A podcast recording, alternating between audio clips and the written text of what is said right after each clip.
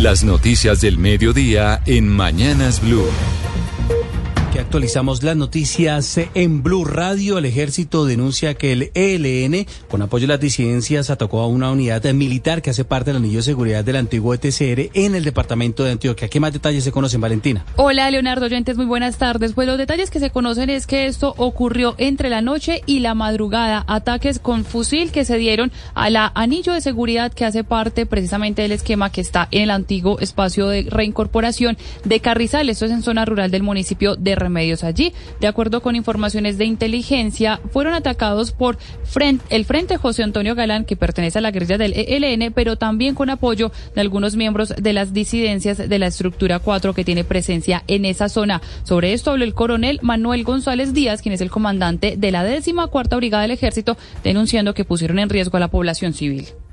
Por atacar a la fuerza militar que se encontraba en el sector, se vieron involucrados la población civil en general, más los integrantes de los firmantes de paz en el antiguo espacio territorial.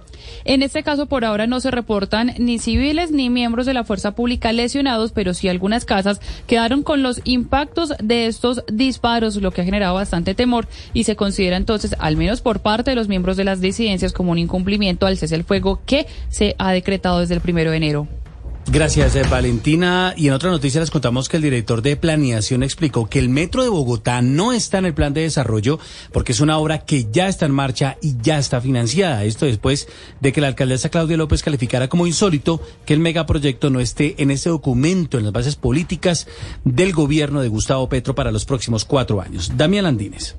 Sí, señor, y seguimos en San José del Guaviare. Aquí se adelanta la cumbre de Azocapitales y desde donde reaccionó el director de planeación nacional Jorge González al reclamo de la alcaldesa de Bogotá, Claudia López. Entonces, claro, cuando la alcaldesa saca un trino que había ella, no sé si dice insólito, pues sencillamente, no, ahí está, ahí está, el metro sigue funcionando y sigue financiando como se había presupuestado, pero no se incluyó porque no es una obra, digamos, nueva que sea una opción de este gobierno como una obra nueva. Entonces lo que hicimos en el plan con los ministros fue poner las obras nuevas que reflejaran como la voluntad de los ministros y del nuevo gobierno.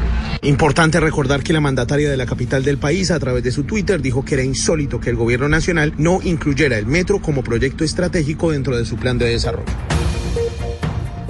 Y atención conductores, el gobierno está preparando una ofensiva para sancionar a todos los que salgan a las calles sin el SOAT. Se estima que en Colombia casi la mitad de las motos y vehículos circulan sin tener al día este seguro. Marcela Peña. La idea de salir a perseguir a los evasores del SOAT quedó plasmada en el proyecto de ley del Plan Nacional de Desarrollo, que incluye un artículo según el cual la Policía Nacional, cualquier agente de policía, podrá sancionar en las carreteras del país y en los municipios donde no hay agentes de tránsito a todo aquel que no tenga su SOAT vigente. Además, el Ministerio de Transporte va a reglamentar nuevamente el uso de tecnologías de detección, es decir, de cámaras de vigilancia, pero esta vez con énfasis en la evasión del SOAT. El propósito es que el despliegue de estas tecnologías se dé con apoyo de la Federación Colombiana de Municipios y la Agencia Nacional de Seguridad Vial. Al final, la plata se reparte, la mitad para los municipios, la mitad para la nación. Esto se da luego de implementarse el plan de Gustavo Petro para bajar al 50% las tarifas del SOAT a ciertas categorías de conductores, por ejemplo, a los que tienen motos de bajo cilindraje. Hay otro artículo del plan que abre la posibilidad a que ese descuento sea permanente.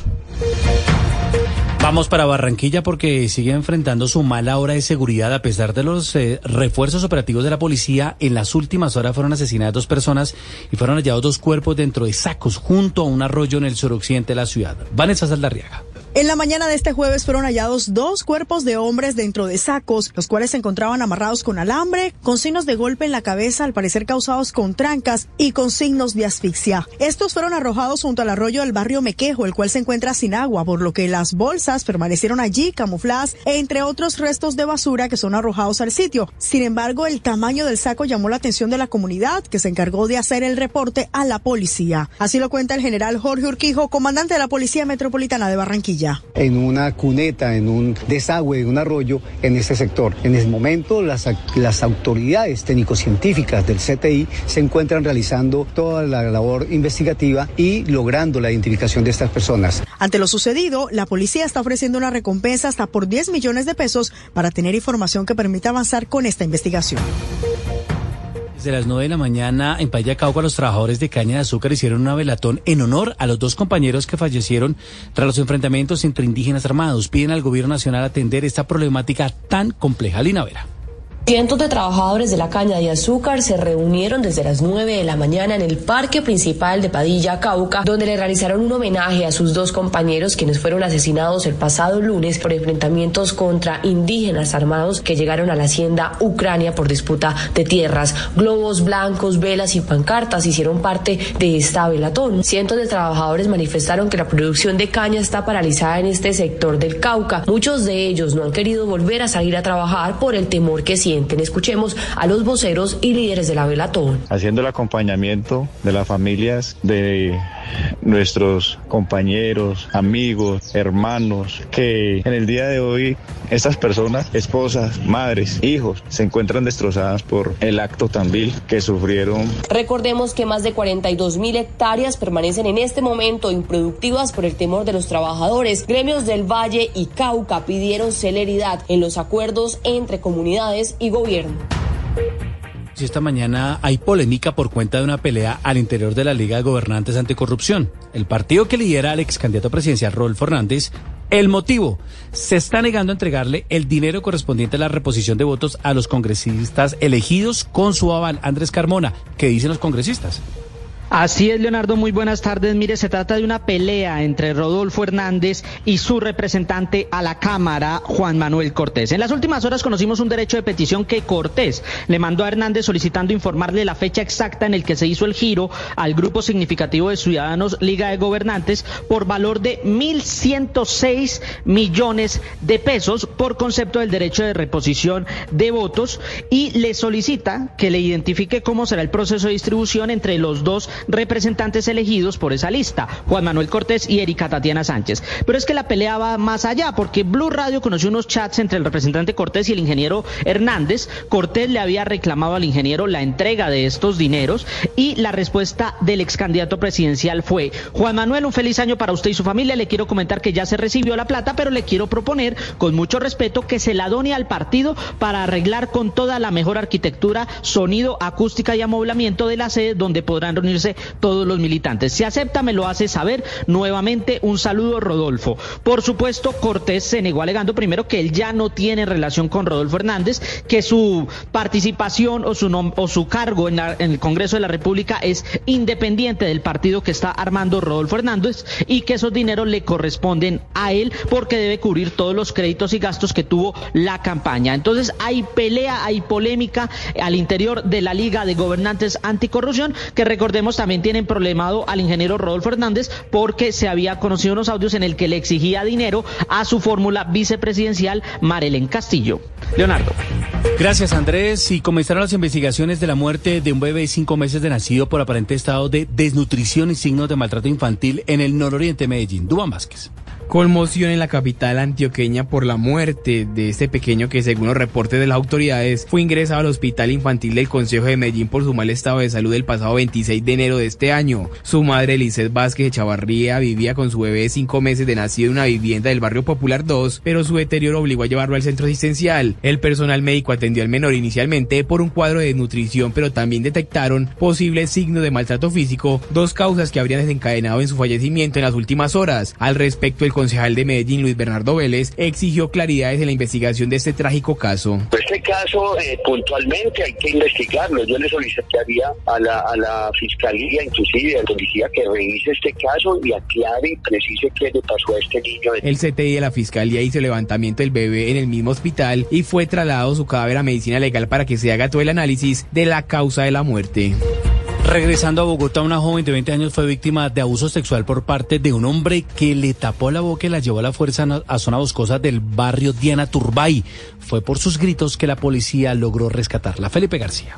Los hechos de violencia contra las mujeres en Bogotá cada día van en aumento. En el barrio Diana Turbay, una mujer fue víctima de un hombre que le tapó la boca con la mano, la amenazó con un destornillador y la llevó a zona boscosa allí intentó abusar de ella. Por fortuna, la mujer alcanzó a gritar y alertó a las autoridades, quienes de inmediato llegaron al sitio y capturaron a este delincuente por el delito de injuria por vías de hechos y por esto fue dejado a disposición de las autoridades judiciales. La víctima es una joven de 20 años quien al momento de los hechos se dirigía a su lugar de trabajo. El agresor, según el primer reporte de las autoridades, tenía ya tres denuncias por el mismo delito en la jurisdicción del barrio Diana Turbay, donde ocurrieron otra vez estos hechos, y en el CAI Palermo. En este momento la víctima está siendo atendida en un centro de salud, mientras que el delincuente ya está en la cárcel.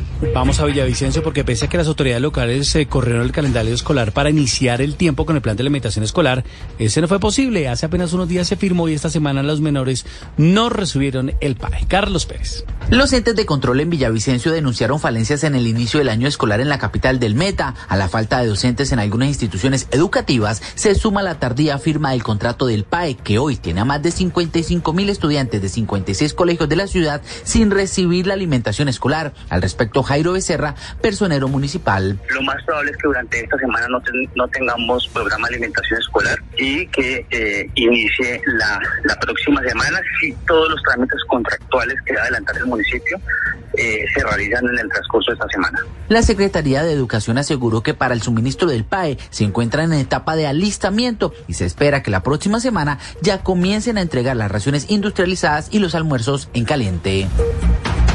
Para contrarrestar la ola de inseguridad en Cartagena, las autoridades crearon una nueva estrategia que aplicar de manera sectorial. Se trata de las llamadas megatomas policiales en los barrios que registran mayores niveles de peligrosidad. Carlos Catán.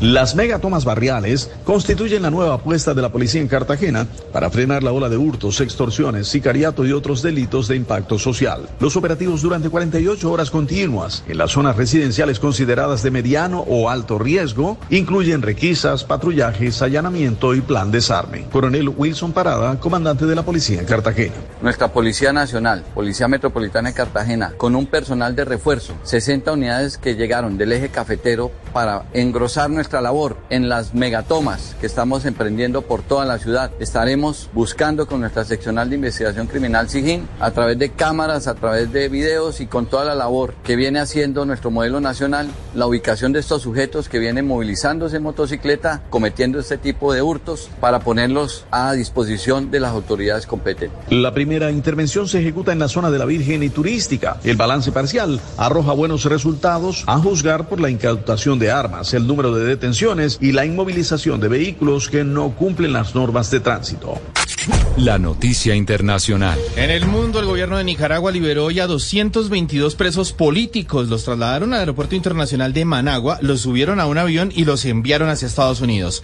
Se prevé que en los próximos minutos aterricen en Washington. La justicia nicaragüense dijo en la resolución que eran unos traidores de la patria y que quedaban inhabilitados de por vida para ejercer cargos públicos por incitar a la violencia y al terrorismo. Varios de los deportados son estudiantes que pedían la renuncia del presidente Daniel Ortega durante esas manifestaciones del año 2018. El obispo Rolando Álvarez, bajo arresto domiciliario, fue incluido por las autoridades en la lista de prisioneros para que fueran enviados a Washington, pero él no aceptó. Y la segunda noticia, los terremotos en Turquía y Siria. La cifra de fallecidos sigue aumentando y ya son 19.300 y 71.000 heridos. La noticia deportiva. La noticia deportiva a esta hora. La FIFA ha dado a conocer los tres técnicos finalistas al premio de Best del año 2023. Ellos son Josep Guardiola, el español del Manchester City, el argentino y campeón del mundo Lionel Scaloni y el italiano del Real Madrid Carlo Ancelotti. Así que ya tenemos los tres porteros, los tres finalistas como entrenadores para la gala que se celebrará el próximo 27 de febrero en Zúrich. Las principales tendencias en redes sociales.